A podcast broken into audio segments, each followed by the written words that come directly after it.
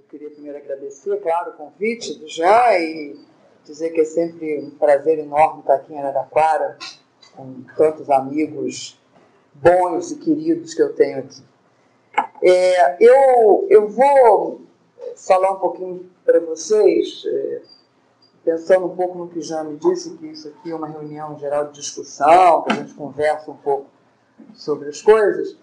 Eu vou falar para vocês uma pesquisa que está em andamento, não é uma pesquisa pronta ainda.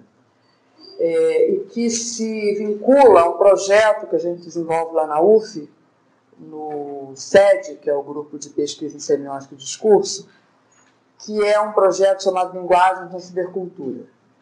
É, nós temos esse projeto já há três anos, ele, ele tem uma bolsa da FATERJ, e, e, e aí nós nos dividimos, cada um começou a estudar um pouco os sites de seu maior interesse. Nós trabalhamos com sites, né? com hipertextos que são acessados por meio de sites. E aí cada um foi trabalhar com alguma coisa, um está trabalhando com televisão na internet, o outro com jornal, a Renata com história e quadrinhos, e a Oriana com discurso de partido político. Então cada um foi buscando o seu interesse de objeto eh, dentro desse campo da, do, do hipertexto. E todos nós estamos em busca de uma metodologia que dê conta de analisar o hipertexto, de analisar esse tipo de texto que é tão é, difícil para nós da semiótica, que estamos habituados a ter o texto como um objeto mensurável, né? um texto de 40 páginas, uma peça musical de 15 minutos, uma tela de 40 por 60, e agora a gente se vê diante do hipertexto e não sabe bem é, ainda que instrumentos teóricos são mais adequados para tratar desse tipo de texto. Então, a nossa busca durante esse período vem sendo essa.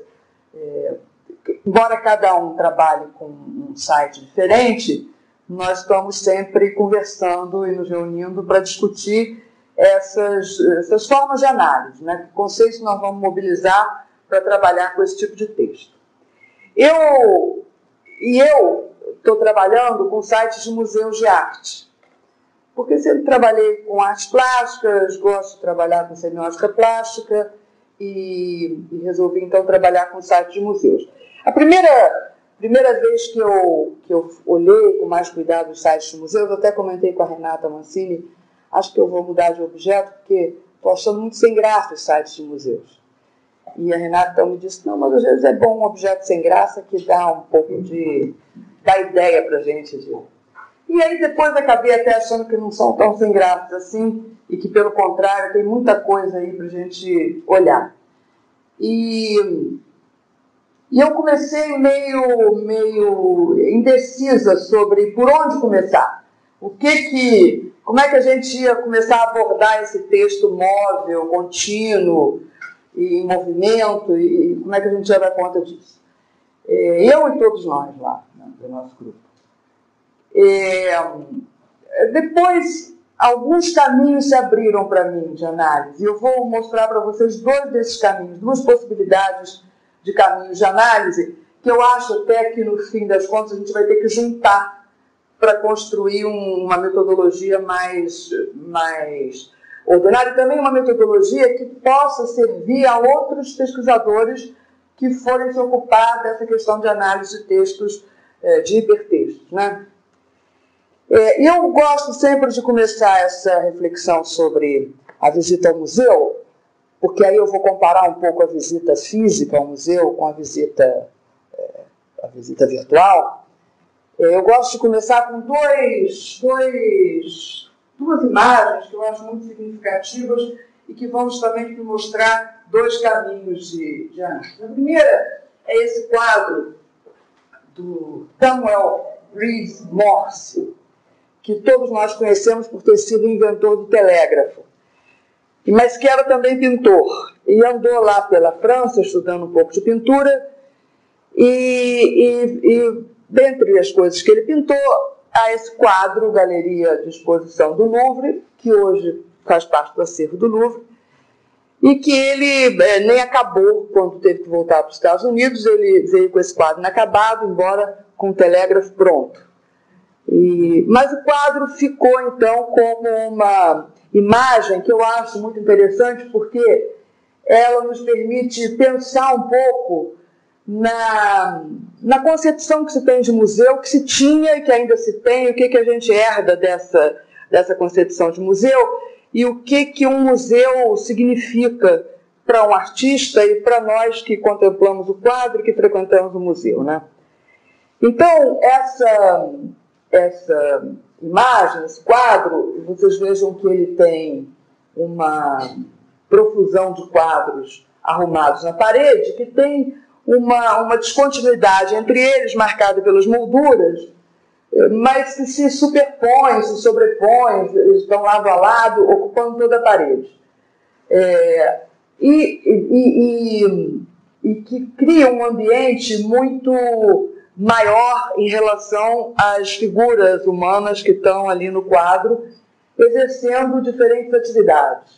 Uma pessoa está copiando uma tela, outra está lendo, a outra está pintando, a outra está posando. Então a gente tem ali uma espécie de é, amostra do que representava o museu naquela época. O museu tinha muito uma função educativa e didática, que ainda tem é, hoje nos museus, quando a gente vê é, crianças visitando, a gente vê isso com esses arte educadores fazendo atividades com, com os estudantes, e, e vê também, embora mais raramente, mas ainda vê é, sobretudo nos museus europeus, aqui a gente vê menos, mas vê muita gente ainda copiando as grandes obras, né? É, fazendo desenho que reproduz essas grandes obras.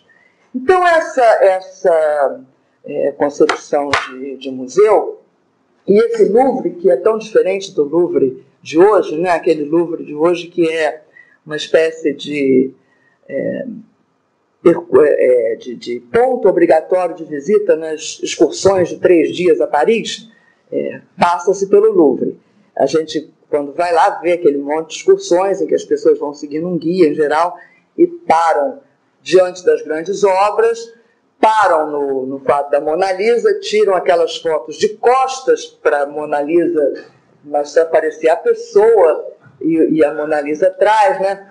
Então, é, esse tipo de, de espectador de museu, de visitante de museu, é um visitante que a gente tem que considerar também. E ele, e ele vai ao museu junto com outros que vão lá para examinar, às vezes, obras menos conhecidas, ou mesmo as mais conhecidas, mas numa perspectiva mais concentrada, digamos. Né? Então, essa, essa, esse quadro, é, ele, ele, ele mostra um pouco, naquele momento que era o Louvre, e, e de uma certa forma, ele cria um, um imaginário a respeito do que é um museu, a respeito do que a gente compreende como museu e de que modo a gente, a gente entra no museu, como um espaço um pouco, um pouco sagrado, um pouco é, refinado, um pouco assustador às vezes. Né? É muito comum que a gente veja as pessoas dizendo ah, eu não entendo nada de arte, ah, eu não, eu não vou ao museu porque não entendo nada, ou porque eu me canso de ficar andando atrás daqueles quadros. Tá? Então, é, o museu tem, o museu, a galeria de arte, tem um tipo de público muito particular, é, de público, eu digo que, que efetivamente está interessado em usufruir daquilo que é próprio do museu. Ao lado de um outro tipo de público mais disperso e numeroso, que vai ao museu como uma, uma, uma das paradas de uma excursão, ou que vai ao museu porque a escola mandou ir, ou que vai ao museu é, para ver uma exposição da qual alguém lhe falou. Então a gente tem é, no, na visita ao museu diferentes tipos de públicos, e isso tem que ser considerado quando se analisa esse percurso de visitação. É, a, a, essa, essa, pintura, particularmente, fala de uma época em que os museus assinalavam determinadas hierarquias de gênero. Então, é porque a gente não, não consegue ver muito aqui, mas os retratos estão arrumados, dispostos num, num lado, é, as cenas mais narrativas de outro, as cenas históricas. Então havia toda uma, uma hierarquia dos gêneros da pintura que o Morse reproduz aqui nesse quadro. É, além disso, é, há essa, essa, essa época em que os, os museus legitimavam o poder imaginário e o imaginário de uma determinada cultura. Mas eu acho que, com todo esse caráter documental que ela tem, essa pintura é, guarda algo de permanente sobre a relação do espectador com o museu. Um certo encantamento, uma certa sacralização do espaço, que, mesmo submetidos à massificação, à aceleração e à ligeireza dos tempos contemporâneos, teimam em manter-se sobrepondo-se aos percursos de visitação de um museu. É, examinados sob uma perspectiva discursiva, tais percursos constituem-se como percursos semióticos de produção de sentido, que é o que nos interessa. Analisar a visita ao museu como uma prática semiótica e, e pensar nessa situação semiótica que se constrói, que se constitui na visita ao museu e nessa prática constituída de diferentes é, cenas predicativas. Né? Eu, eu, vou usar um pouco o Fontanier, então, nessa, nessa parte, quando eu for falar disso. Mas, é, antes de pensar nessa questão da prática, que é uma coisa mais, mais recente para a semiótica, é, eu pensava numa reflexão que considerasse é, o, essa questão do, do, do, do mundo começar a ganhar uma forma dentro de um museu. Então a gente percorre as salas de uma exposição, de um museu, como se entra num texto, me parece. De início, sensações ainda sem discurso, a pulsação de materialidades significantes, o sujeito imerso na inquietação da ausência de sentido. Em meio a isso, uma repetição, uma ruptura, uma intensidade, um descompasso e o sentido começa a tomar forma. Às vezes você entra no museu e você é, quer observar uma determinada obra. Então é, é uma visita muito dirigida, que não, que não desperta, não tem o objetivo de despertar em você uma relação mais, é, mais, mais afetiva com o museu. Mas, digamos que no caminho para chegar até tal obra que você foi lá para examinar, porque o professor comentou essa obra em sala e você teve vontade de ver, você olha para um determinado lado e uma determinada obra te, te chama atenção, alguma coisa ali te, te diz alguma coisa, uma luz, uma figura, uma cor, uma forma, uma cena, alguma coisa numa determinada pintura é, chama sua atenção e aquilo te te leva a refazer o seu percurso. Esse percurso que era um percurso pragmático, diretamente levando a um, a um determinado quadro, se dispersa, se desconcentra, porque um, um, algum, algum objeto é, foi capaz de, de criar um, interesse, ou, se a gente fosse pensar nos termos do Silberberg, criou-se um acontecimento. É, surgiu um acontecimento na vida das suas retinas fatigadas. Né? Você parou ali diante do quadro e ficou ali deslumbrado, é, imerso naquele quadro, é, sem necessidade, às vezes, até de entender muito ou de é, pensar é, como quem entende de pintura, que cor está usando, como é que combinou as formas, como é que ocupou topologicamente o espaço, mas você se. aquele quadro te tomou de alguma maneira. E, e aí, quando isso acontece, é, esse primeiro momento, que é um momento de percepção afetiva, ele pode ir se transformando num momento de contemplação intelectual. E, e aquilo, então, vai começando a fazer sentido para você. Esse é, o, é, o, é, é a, a, centelha, digamos, da, da, do acontecimento. Né? Alguma coisa que te arrebata e, e que depois se transforma numa, numa reflexão intelectual capaz de produzir dali o sentido, de, de, de, produzir um objeto que faça sentido.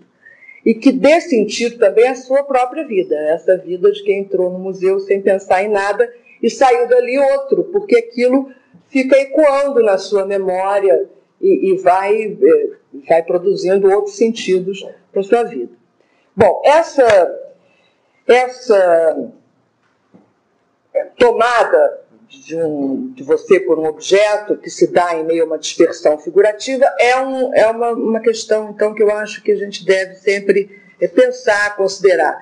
E, e, e para pensar nisso, eu, eu gosto de pensar no Merleau-Ponty, que falava sempre dessa relação do olho com o gesto, do olho com o espírito, do olho com o, o intelectual. Né?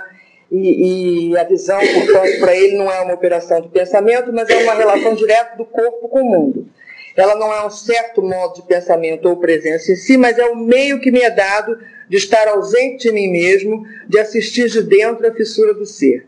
É nesse movimento de sair e retornar que o sentido toma forma, torna-se discurso.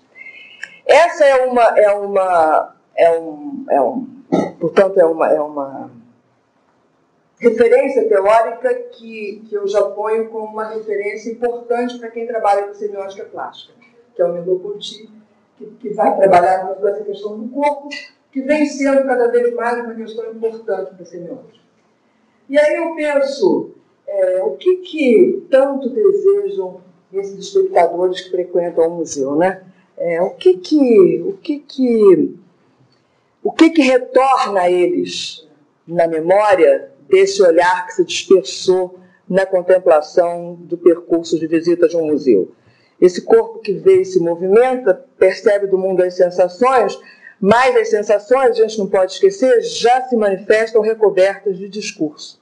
A percepção do mundo estando sempre submetida à semiotização da experiência. Então, é nisso que a gente tem que pensar, nessa experiência que se que se apresenta para nós, depois desse primeiro momento do choque, da surpresa, como uma experiência semiótica, como uma forma de, de, é, de perceber o mundo, de estar no mundo que vem sempre mediada pela linguagem. E, e, a gente vê um quadro e a gente já transforma esse quadro imediatamente em discurso verbal, ainda que essa imagem fique para nós como uma imagem visual, é, você fala dessa imagem, você pensa nessa imagem, portanto, você vai fazer uma mediação dessa experiência por meio da linguagem verbal. Então, essa, esse é um primeiro, é um primeiro, é, é, é uma primeira imagem que eu gosto de pensar quando começo a querer descobrir alguma coisa sobre a visita ao museu. É essa imagem do, do Morse, quadro.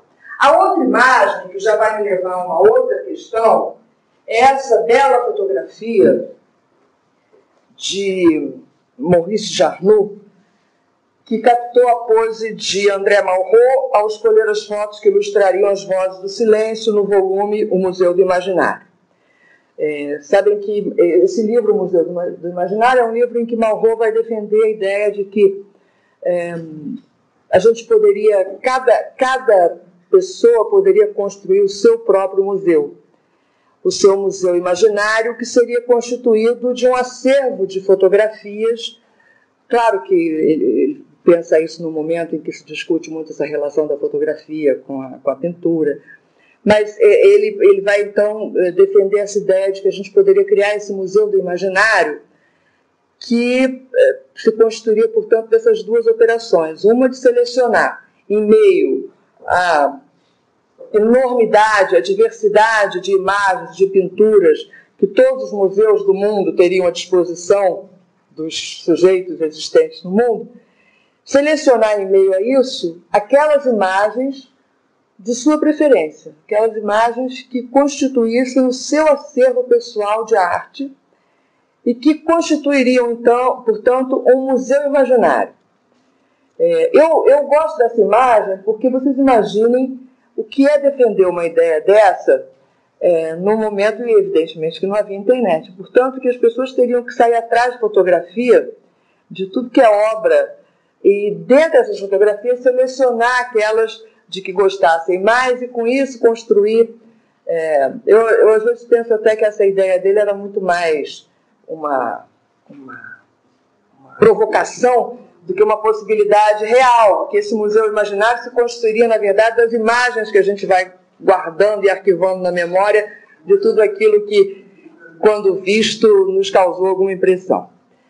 Mas essa, essa imagem do, do Malraux, de qualquer maneira, é, me, me remete exatamente a esse museu como lugar mental que guarda as formas admiradas por nosso espírito e me leva, então, por exemplo, a pensar num, num endereço como Google Arts, em que eu tenho ali um desfile é, quase infinito de imagens de, que vão é, da, da pichação dos gêmeos, exposta no MASP, até as obras-primas do Renascimento, por exemplo, é, desordenadamente.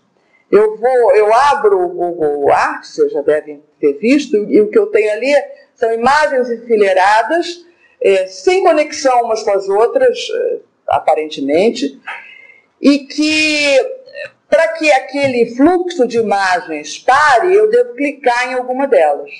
Quando eu clico em uma delas, eu vou aquela imagem que eu selecionei. E essa imagem pode me levar a um museu, pode me levar a um artista, pode me levar a um movimento estético. Então eu tenho ali diversos links, diversas possibilidades de percurso que me são dadas por esse meu gesto seletivo sempre de clicar o mouse em função daquilo que eu desejo procurar. E aí a gente vai ver um pouco mais adiante que essa busca pode ter é, duas formas de acontecer. Quer dizer, pode ter muitas, mas que podem ser é, pensadas como duas. É, bom, esse, esse fluxo, então, de imagens é um primeiro problema para a análise semiótica.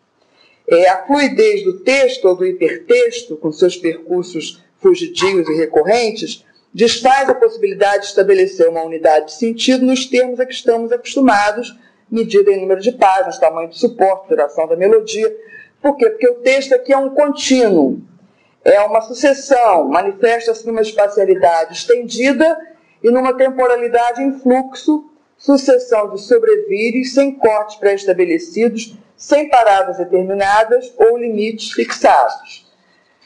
É, porque se, se quando eu, eu observo um museu, eu tenho descontinuidades bem demarcadas, nas paredes de um museu eu tenho molduras que estabelecem limites entre um quadro e outro. Eu tenho, em geral, uma organização é, que pode ser temática, pode ser por estilo de época, pode ser por artista, e que vai, portanto, estabelecendo é, cortes ali é, em relação àquele conjunto de, de, de, de objetos disponíveis.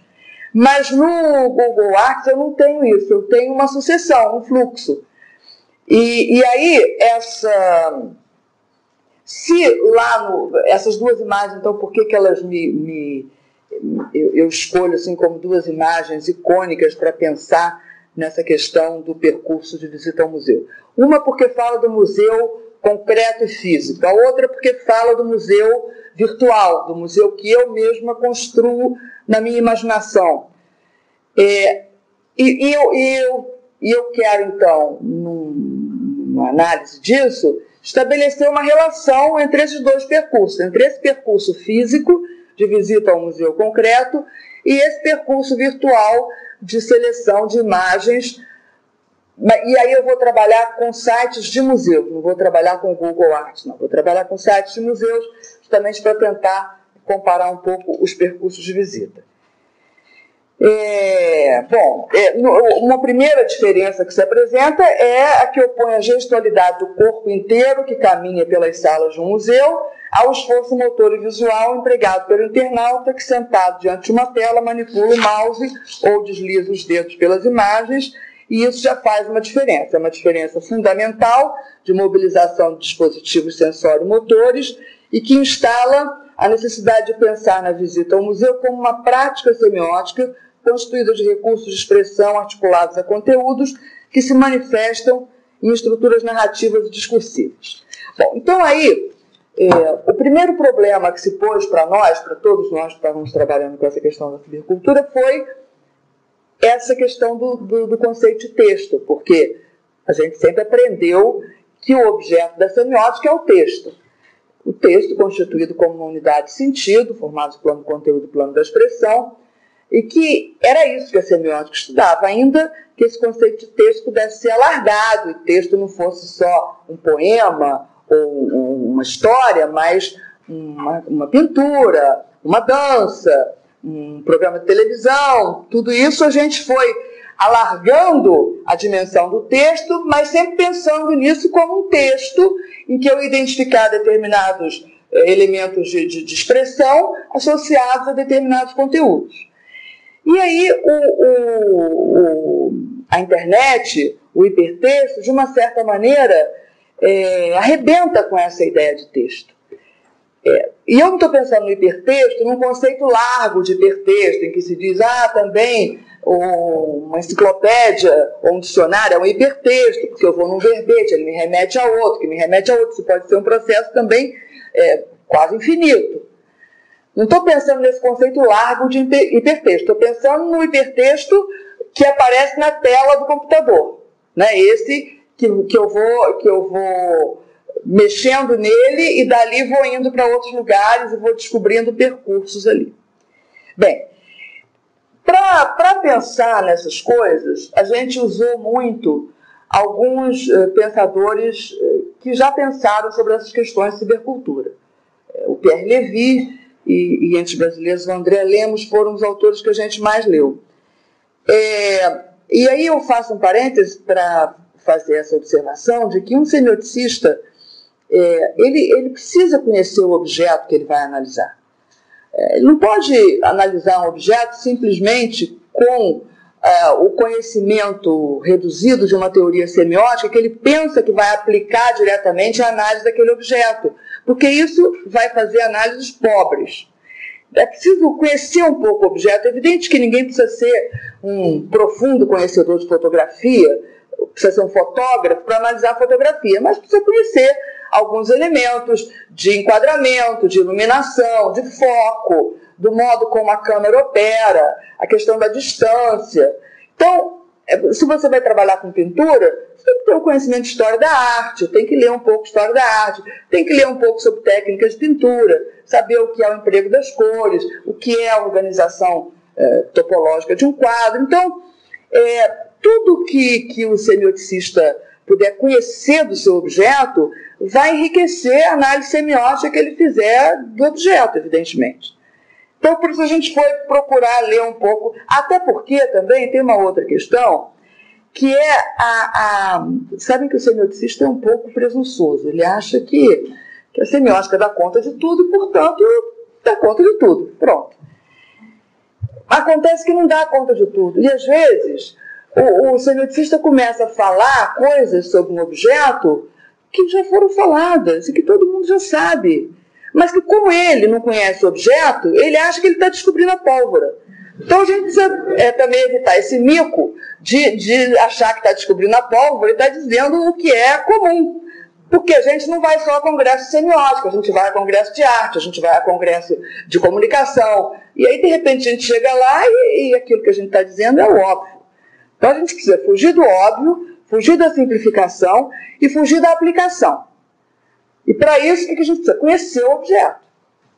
Bom, é, e aí nós, nós, tem um conceito do, do Pierre Levy, que eu acho muito bom, que ele fala dessa questão da desterritorialização do texto.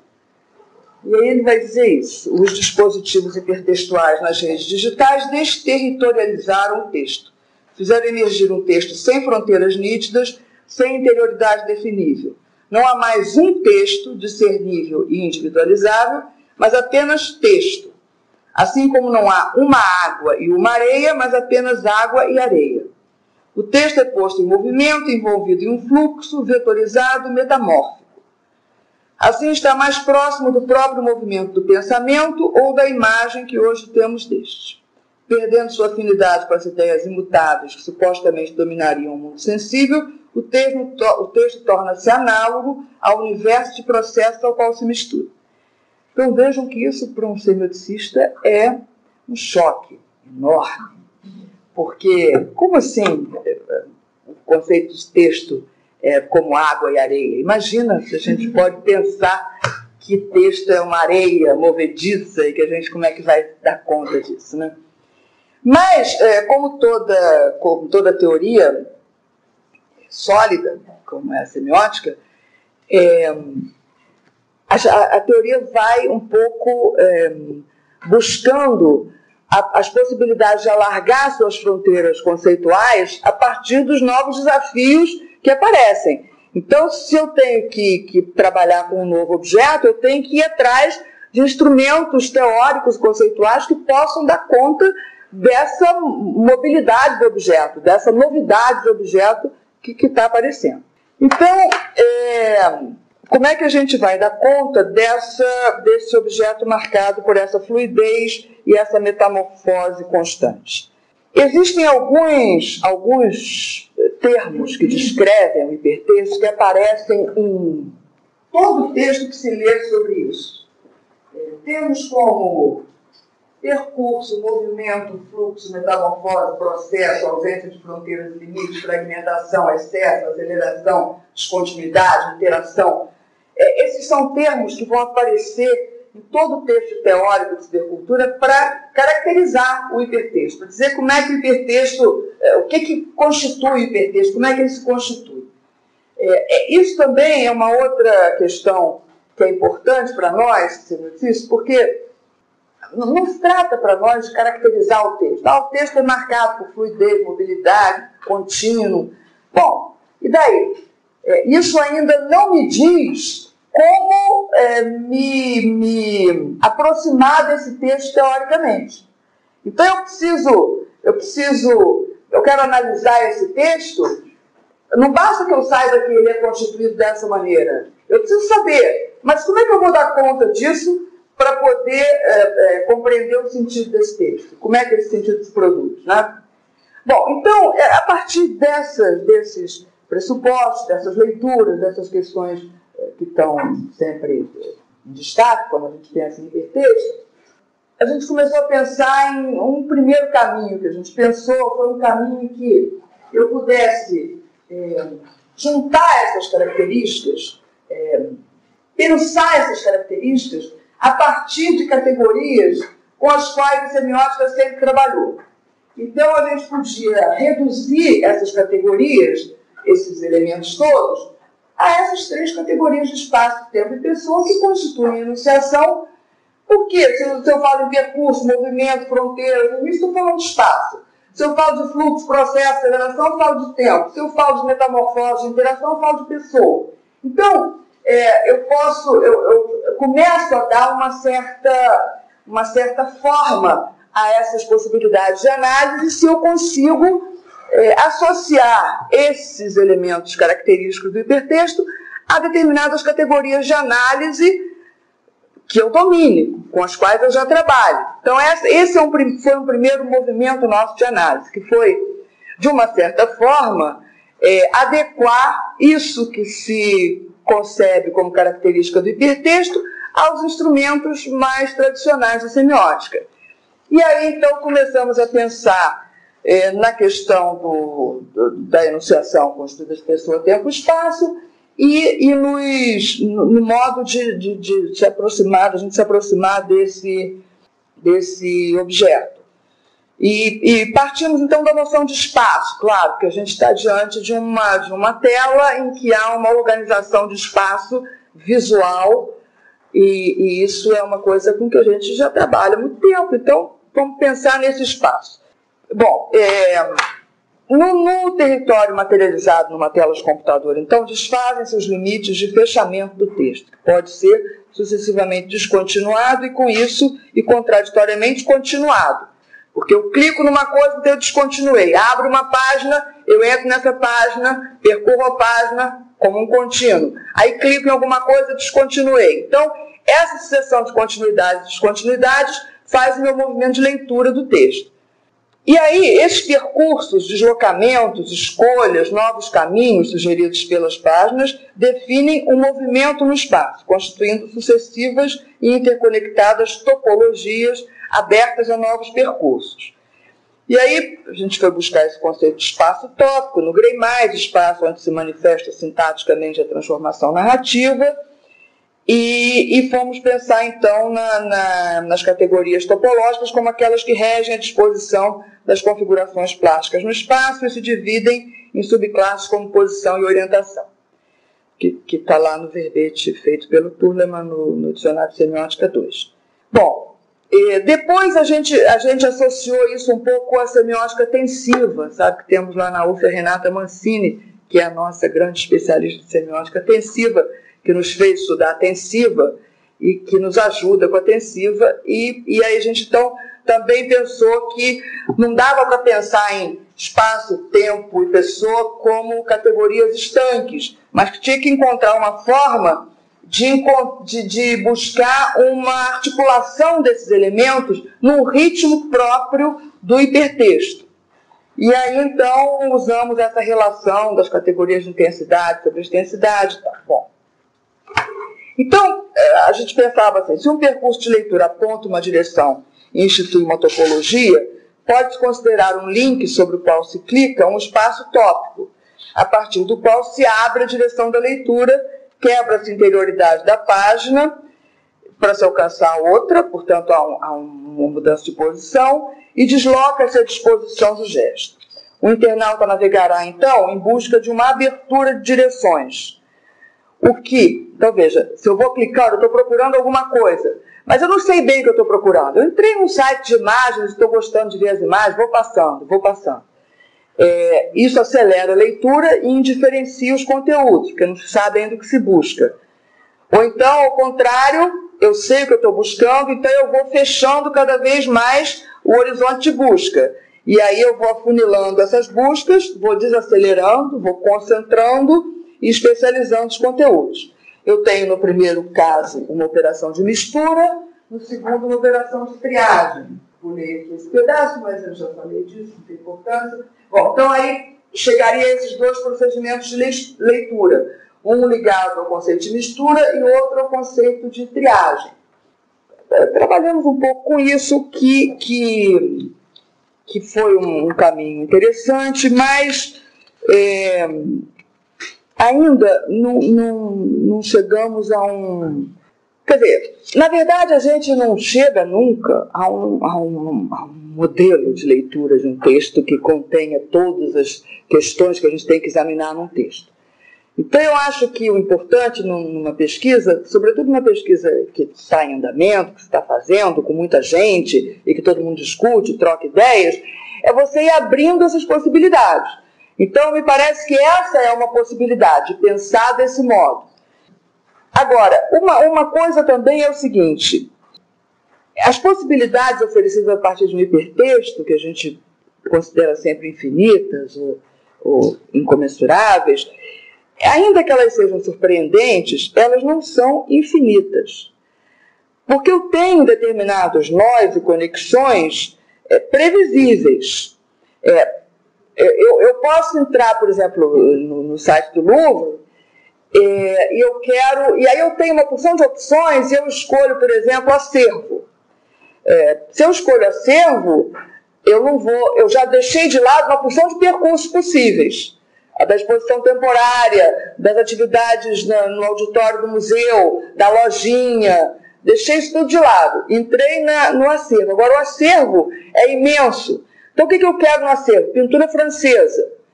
Então, eu cliquei em pintura francesa, deixei de lado a italiana, a americana, deixei um monte de coisa de lado. Entrei na pintura francesa. A pintura francesa ainda é um acervo imenso. O que, que eu estou procurando aqui? Estou procurando é, um, um, pintor que eu estou procurando espe, é, especialmente. Então, eu deixei todo o resto lá. Então, é, essas possibilidades de navegação é, constituem um percurso que, se é aparentemente infinito, é na verdade limitado, porque ele me, ele me encaminha para determinadas possibilidades de navegação. É, eu não posso estar no site do Louvre procurando é, uma obra que está no MoMA ou que está no MASP. Eu estou procurando alguma coisa que está no Louvre. E se eu estou no site do Louvre, eu não vou procurar também é, uma crítica de arte que os impressionistas receberam no momento da primeira exposição, porque isso não vai estar lá. Então, eu, eu tenho que procurar, dentro de um imenso hall de opções, aquelas opções que o site oferece, que não são todas nem são quaisquer. Né? Bom, então, é, um, site, um site de museu tem, em geral, três percursos mais recorrentes. as exposições, o acervo e os serviços. Né?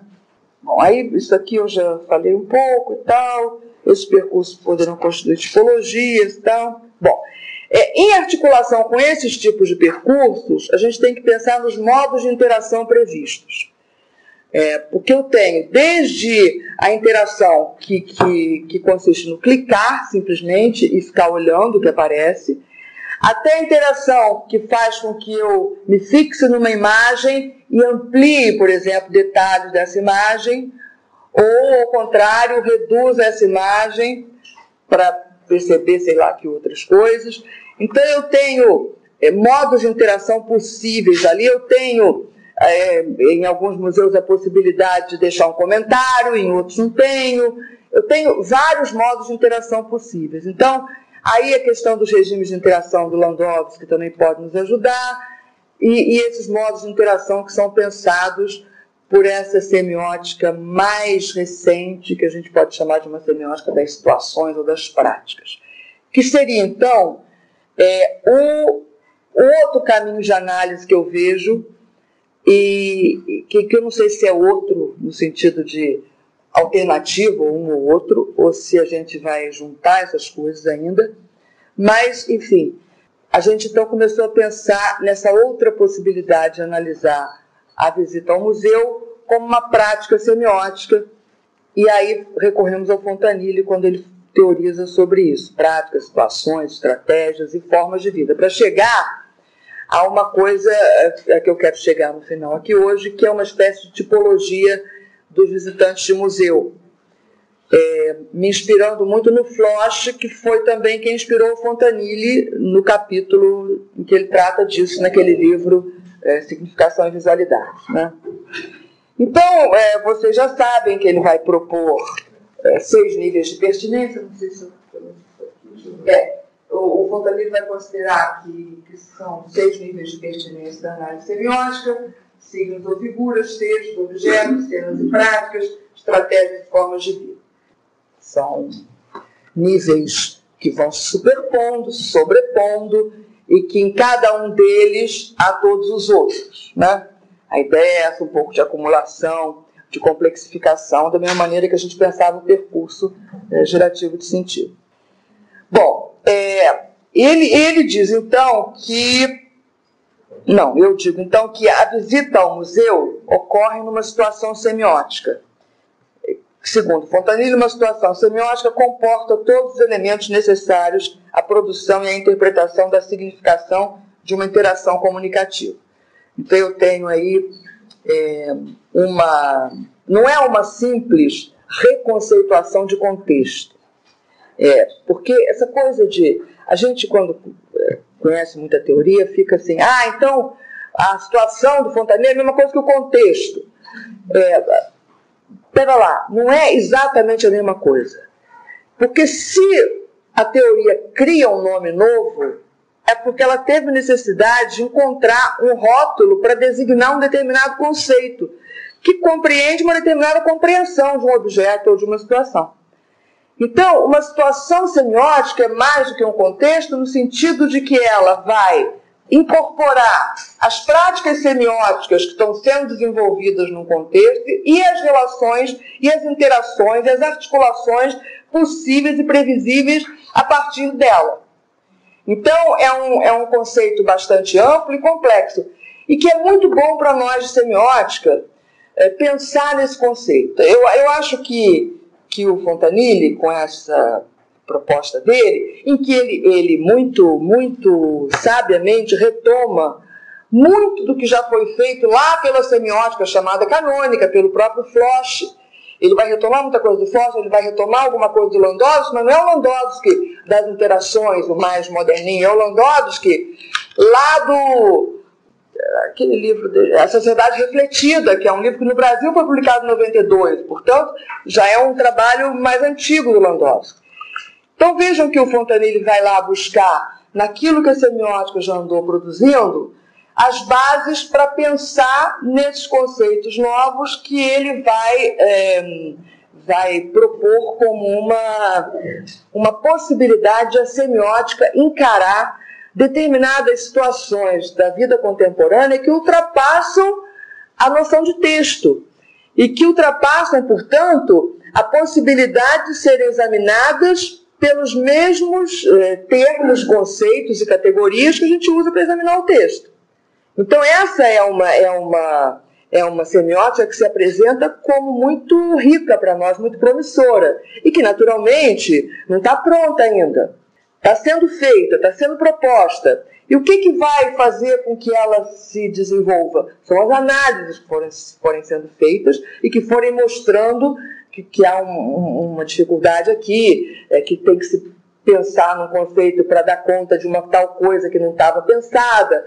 Então, é, é, assim que a teoria vai avançando, né? é assim que ela vai, vai se constituindo cada vez como uma teoria mais poderosa é, para dar conta da significação. Poderosa que eu digo não no sentido de capaz de dar conta de tudo, mas poderosa que eu digo no sentido de bem constituída, bem formalizada, é, bem, bem coerente e consistente em relação à sua própria história. Porque tudo que está aparecendo hoje, semiótica tensiva, essa semiótica das práticas, das situações, são, são desenvolvimentos da semiótica, da mesma semiótica de sempre, daquela que começa lá com nível fundamental, narrativo, discursivo. Tudo isso que está sendo proposto agora surge desse modelo canônico, chamado canônico, e, e das, das possibilidades todas que esse modelo produziu e legou aos semioticistas. Bem, então, é, o, o vai esclarecer, voltando aqui então à questão da, da relação de situação com contexto, ele vai esclarecer que a situação não é o contexto, nem o texto, mas a articulação de certas práticas em torno de cenas e estratégias. O que significa dizer? Para eu eh, dar conta de uma situação semiótica, eu tenho que considerar que práticas são realizadas nessa situação. Como é que essas práticas se configuram? Como é que elas se articulam? É, como é que elas são encenadas?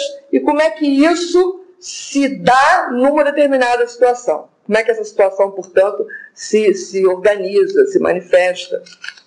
Então, eu, aí a gente começa a pensar na visita concreta ao museu primeiro. A visita concreta ao museu é dotada de uma organização narrativa que se abre para diferentes percursos e contempla a atribuição de diferentes valores aos objetos.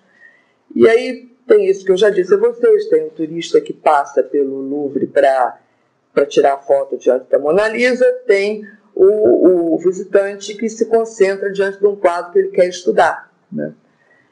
Veja uma coisa, mas, mas sabe essas coisas de lembrança de gente velha com a memória cansada que não lembra nem a pessoa, nem a.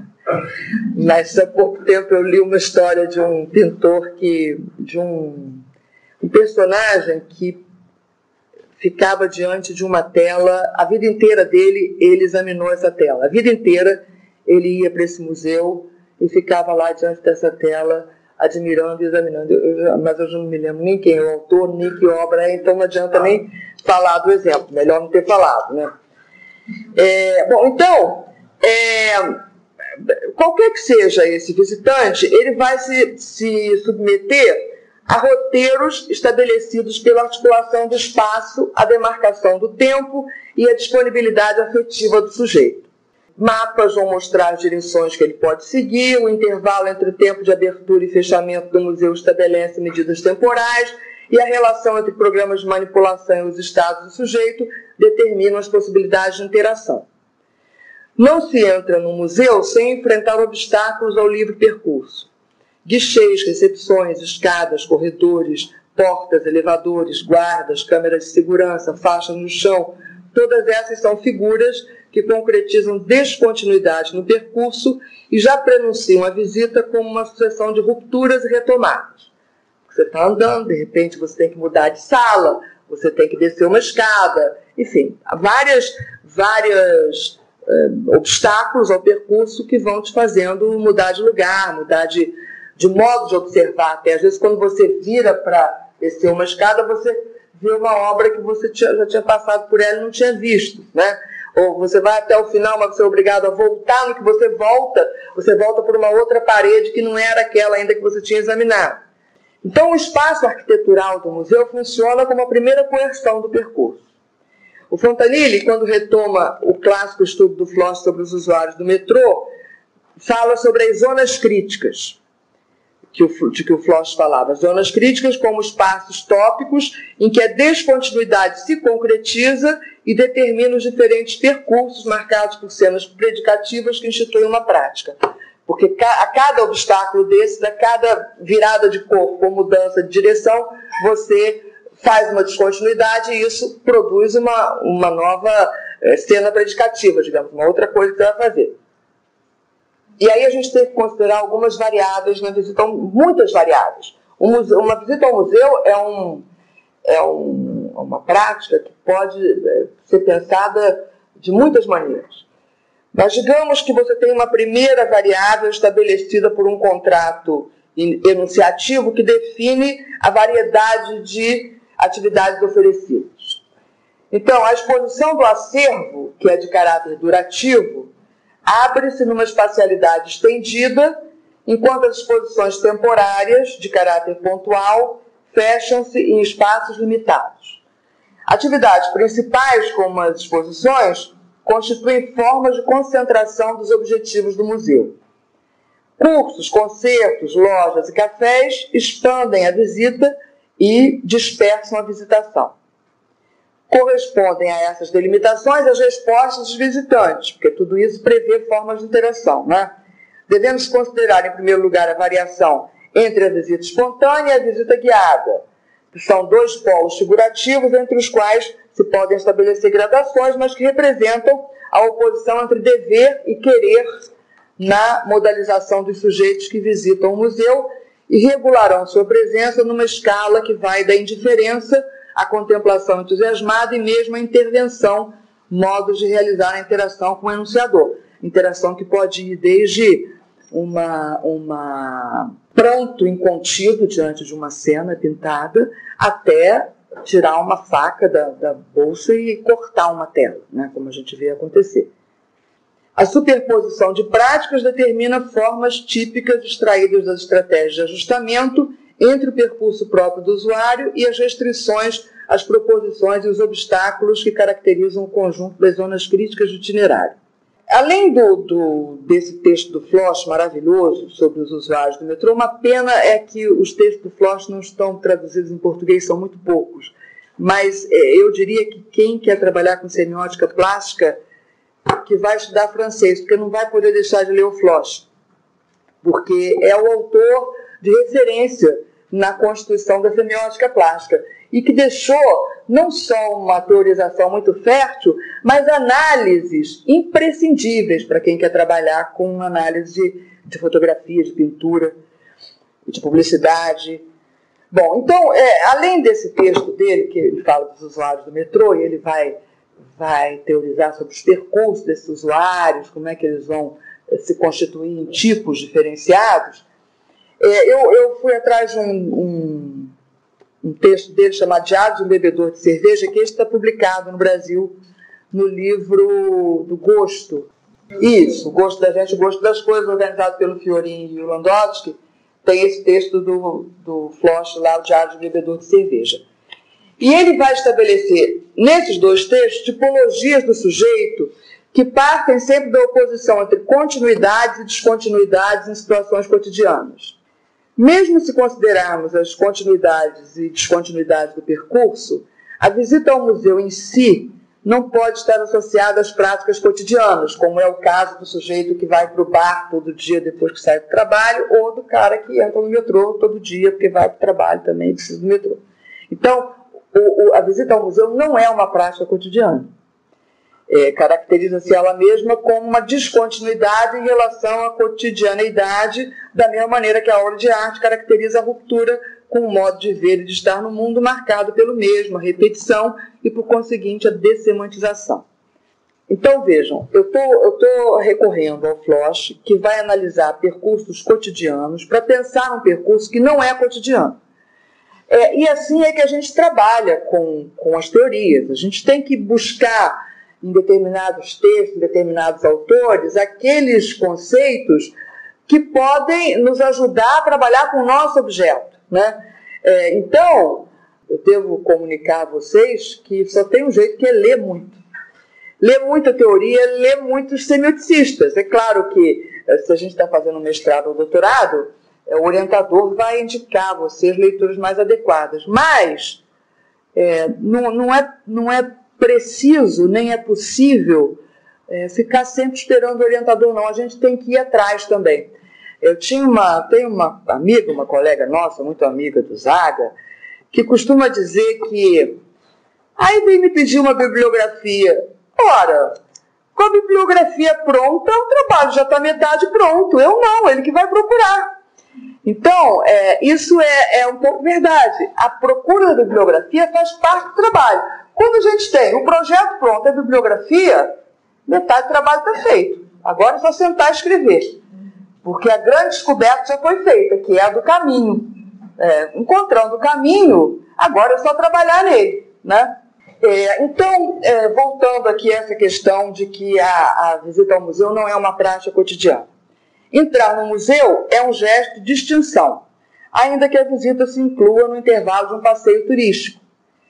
É, estar lá, fugir da confusão de sentidos das ruas ou da mecanização dos atos domésticos, é entregar-se à possibilidade de adensamento ou ruptura da vida cotidiana. Na definição de um percurso, ações como olhar, admirar, informar-se, poderão ser acumuladas com outras mais pontuais e profundas, como compreender, sentir, emocionar-se, rejeitar, incorporar.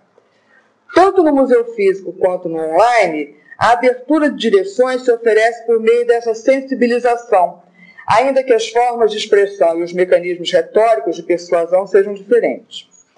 Bom, então eu fui observar três sites de museus para comparar, que isso é outra prática do semioticista, né? É, é comparar. Porque eu não, eu não posso caracterizar o site do Louvre, senão por oposição a outros sites de museus. Isso a partir do princípio estruturalista de que a semiótica se vale até hoje, de que o sentido se dá na oposição, de que é preciso uma oposição mínima de sentido para que eu tenha um começo de conversa a respeito da produção de sentido. É, eu fui. Não, primeiro as imagens. Bom, é, eu, eu não sou boa de negócio de PowerPoint e menos ainda de é, puxar da internet o que eu quero mostrar como imagem.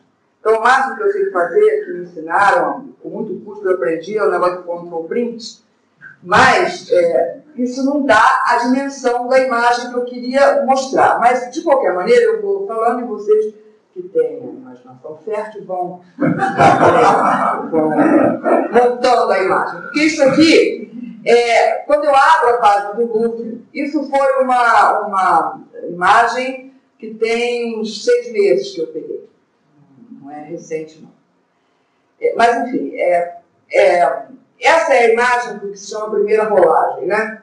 Abre a página e você vai, vai rolando e vem para essa e mais essa. Então, a página completa é constituída dessas três rolagens. Então, vejam que a página do grupo já é uma página enorme, é bastante sobrecarregada de informações e essas informações se fazem parece uma moldura que vem sobre o fundo da estrutura da pirâmide lá do Louvre.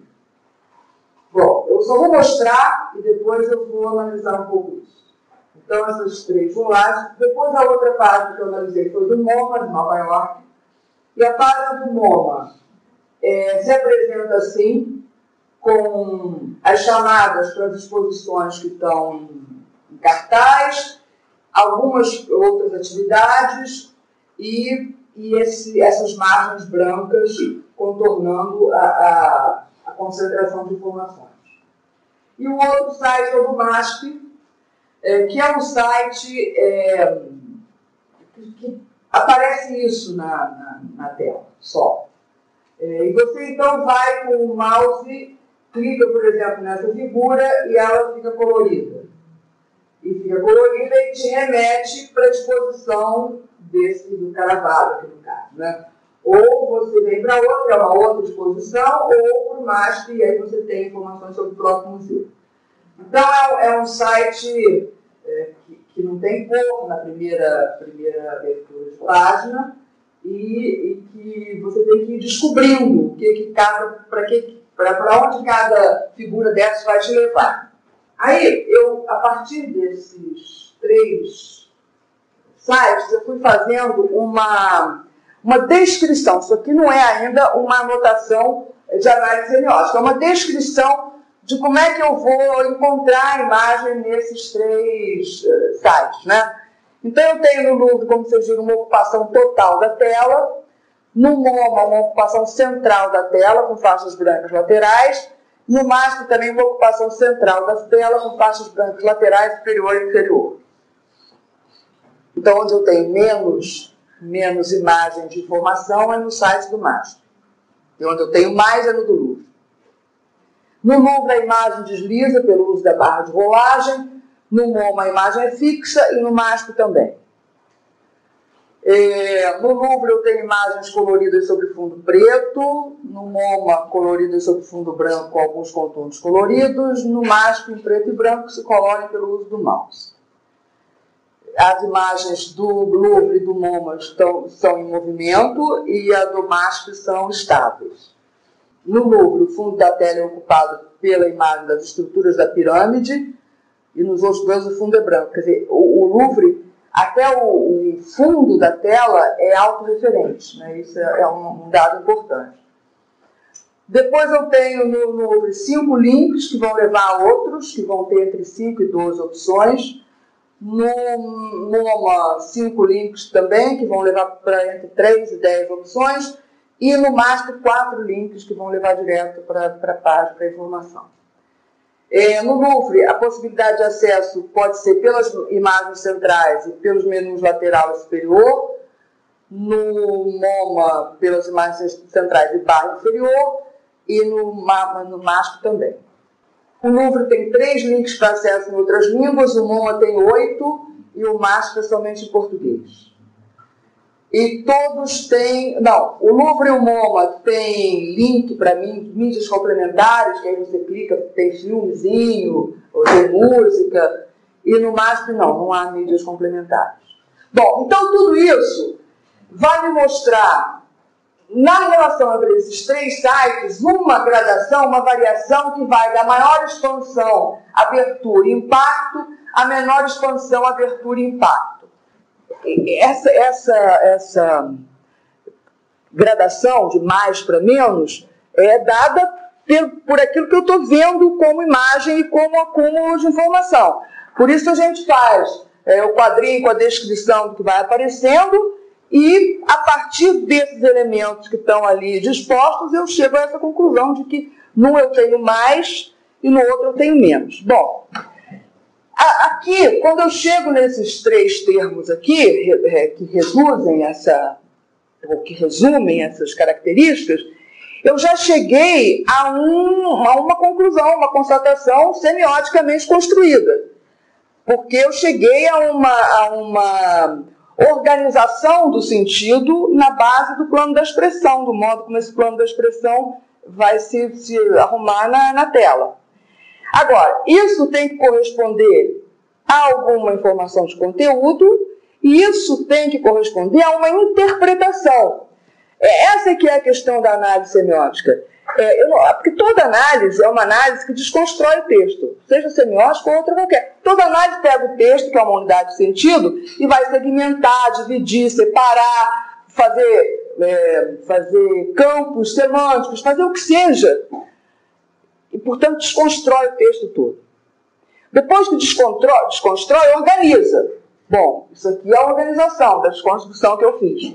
Organiza. Bom, isso, isso se resume nisso, nisso e nisso. Agora, depois que organiza, aí tem que interpretar. Tem que voltar à unidade do texto. Porque senão eu, eu deixei tudo pela metade. Não importa só descrever e chegar a uma, a uma, a, uma terminologia assim, que, que, que resuma semioticamente o que eu fiz. Bom, mas e daí? Isso significa o quê? Isso vai mostrar que o, o MoMA, o Louvre e, e, e o, e o são como se caracterizam como sujeitos enunciadores. Né? O que, que isso me diz do sentido desses museus? Bom, então, é, eu vou, a partir disso, dizer o seguinte: a gradação que vai do maior ou menor impacto sugere, no caso do Louvre, mais intensidade. Mais intensidade indicada pela profusão, tendendo para o excesso de imagens e informações, sobreposta à maior extensidade associada à totalidade da ocupação do espaço. Tá certo? Então, tanto no, no regime da extensidade espacial de ocupação do espaço, quanto no regime da intensidade, que é o grau de impacto que isso eh, produz no, no enunciatário, é, o site do, do, do Louvre é mais, é intenso e é extenso. No caso do MASP, há menos intensidade detectada no comedimento visual, sobreposta a menor extensidade associada à parcialidade do espaço ocupado. A relação conversa sugere o autocentramento dos sites sobre a identidade dos próprios museus. É, porque se há uma correspondência entre isso, mais intensidade, mais intensidade, menos intensidade, é, isso sugere que o, o, museu, o site do museu está muito centrado, está autocentrado na imagem do próprio museu, que vai corresponder quase sempre ao museu físico, aquilo que o museu físico representa de, de imagem. Então, o Louvre, por exemplo, constrói um ethos imponente, poderoso, dotado de saberes que cobrem em grau máximo toda a vasta gama de ações predicativas próprias de um museu de arte: guardar, exibir, informar, explicar, avaliar. O MoMA apresenta-se menos imponente e poderoso, a gente poderia dizer até descolado, mas não cabe aqui na, no texto, ao incluir fatores de descontração e limpeza da imagem de abertura que indicam o sujeito à vontade no espaço e no tempo, ainda que, como no Louvre, com pleno domínio de todas as ações museológicas. O MASP, menos poderoso, imponente e dotado de saberes, revela a capacidade mais limitada de atendimento às expectativas dos visitantes. É, os sites ilustrariam, assim, a identidade de um enunciador que oscila entre a prepotência e a indigência, a completude e a falta, e por meio de recursos de persuasão diluídos entre esses tipos de poder, propõem ou acolhem uma prática semiótica e, mais ambiciosamente, uma forma de vida a seus enunciatários. É, eu, até nesse momento em que eu estava pensando nisso, eu queria pensar nos tipos de, de visitantes, né? e, portanto, como é que esses enunciatários podiam é, se constituir como uma tipologia. E aí eu andei lendo uns trabalhos etnográficos feitos sobre museus e visitantes de museus, e achei umas coisas super, super curiosas lá. O Veron e, e Lavasseur, por exemplo, instituíram uma tipologia em que classificavam os visitantes dos museus em formigas, os que têm uma relação didática e regrada com o entorno e olham tudo demoradamente, borboletas, que são aqueles que sabem que buscam e fazem a visita pendular com paradas reguladas, gafanhotos, os visitantes pouco motivados que visitam pontualmente obras selecionadas, e peixes, os que deslizam, passam pela exposição sem dela tirar proveito. É bom, é isso eu achei curioso, achei curioso como, como estudo, né? Porque é, o, o Landowski também tem um estudo em que ele chama de urso, não sei o quê. Eu não gosto dessa coisa meio bestialógica de, de comparar as coisas com animais e tal, não me agrada. Mas, mas o que me chama atenção é que ele tenha, é, eles tenham pensado em quatro tipos de visitantes. É um pouco como o Floch vai pensar em quatro tipos de, de, de usuários do metrô. Posições que constituem um quadrado semiótico. Né? Então, é, é, isso me ajudou um pouco a pensar nessa, nessa tipologia. Então, aí a gente tem que buscar então um sentido discursivo, um sentido de prática de linguagem para essa organização da visita. O Floch, lá no, nesse diário de um bebedor de cerveja, que é um texto ótimo, é um texto quase que é, é, é, pouco semiótico no sentido de que não é um texto que tem uma conceituação pesada e bem desenvolvida, é como se fossem notas, né? por isso ele chamou de arte de bebedor de cerveja. Ele diz lá que a bebida pode dar origem a uma forma de vida, Udi, presta atenção. Se o modo de contato com o mundo que, ele, que ela ilustra e condensa se torna a maneira de ser de uma verdadeira praxis enunciativa sinestésica. A análise do site de museu, da qual aqui se ofereceu uma amostragem e que passa ainda pelas etapas de observação dos dispositivos de oferta das imagens e de análise narrativa dos percursos disponíveis, parece encaminhar-se para uma conclusão que, assim como para o usuário do metrô ou o bebedor de cerveja, inclui o visitante do museu, concreto ou virtual, em tipologias que ilustram e condensam formas de vida. E essa é a tipologia que eu cheguei, que está ainda exame, sabe? Eu não tenho ainda muita segurança de que é isso, mas pensei numa primeira organização em que eu pudesse estabelecer uma oposição entre visitantes concentrados e dispersivos aqueles que vão ao museu com um propósito determinado, de observar determinada coisa, e aqueles que vão para dar um rolê no museu e estão no meio de uma visita, estão conversando, estão passando por lá, que se oporiam então aos distraídos e interessados e comporiam duas deixas, uma dos tocados e outra dos intocados pela arte que estão apreciando. Bom, essas possibilidades de se relacionar com a exposição correspondem, me parece, a formas de responder aos chamamentos da vida e de se deixar ou não tocar pelos apelos sensíveis que o mundo dispõe à volta de quem movimenta seu corpo pelas cenas e situações já impregnadas de signos e constituídas de textos. É, me parece isso, que, que do mesmo modo que na visita ao museu se estabelecem tipos de visitantes, a partir da resposta que eles dão aos apelos do museu, é, essa resposta aos museus, aos apelos do museu, pode se generalizar para uma resposta aos apelos que a vida de todo dia nos oferece e aos quais a gente responde de modo a se deixar ou não se deixar tocar por eles, pelos apelos, né? Bom, mas o quadrado, como sabemos e como primeiro nos disse Floch, é uma pequena dramaturgia. Floch dizia isso do quadrado. É uma pequena dramaturgia. Ele precisa ser tensionado de modo a abrir-se aos imprevistos do percurso e às trocas de posição. É, o, o, quadrado não estabelece fixidez de posições, ele estabelece possibilidades de, de articulação entre posições. Né? E, e ele mapeia, como dizia o Jameson, que, era um, que é um estudioso de teoria da cultura, da literatura, que o professor Zaga deve conhecer muito bem. O Jameson dizia: o quadrado mapeia os limites de uma consciência além dos quais ele não pode oscilar. Quer dizer, ele, ele, queria dizer, os limites não são do modelo. Isso ele dizia em resposta às críticas que são feitas ao quadrado semiótico como modelo redutor. E o Jameson dizia então isso. Os limites não são do modelo, os limites são do texto. O que o quadrado faz é um mapeamento de certas posições, além das quais aquele texto não vai. Agora, a partir desse mapeamento, a minha análise não, não é necessariamente redutora porque ela pode justamente tomar o quadrado como uma possibilidade de estabelecer relações e tensões ali. Então, o quadrado é essa pequena dramaturgia que precisa ser tensionado e tal. Bom, se só a experiência estética pode tocar o sujeito de modo, estou terminando, a levá-lo a ressemantizar a existência, talvez os indiferentes, os que se dispersam e se distraem pelo caminho, possam oferecer as melhores condições para ser tocados pela centelha do inesperado.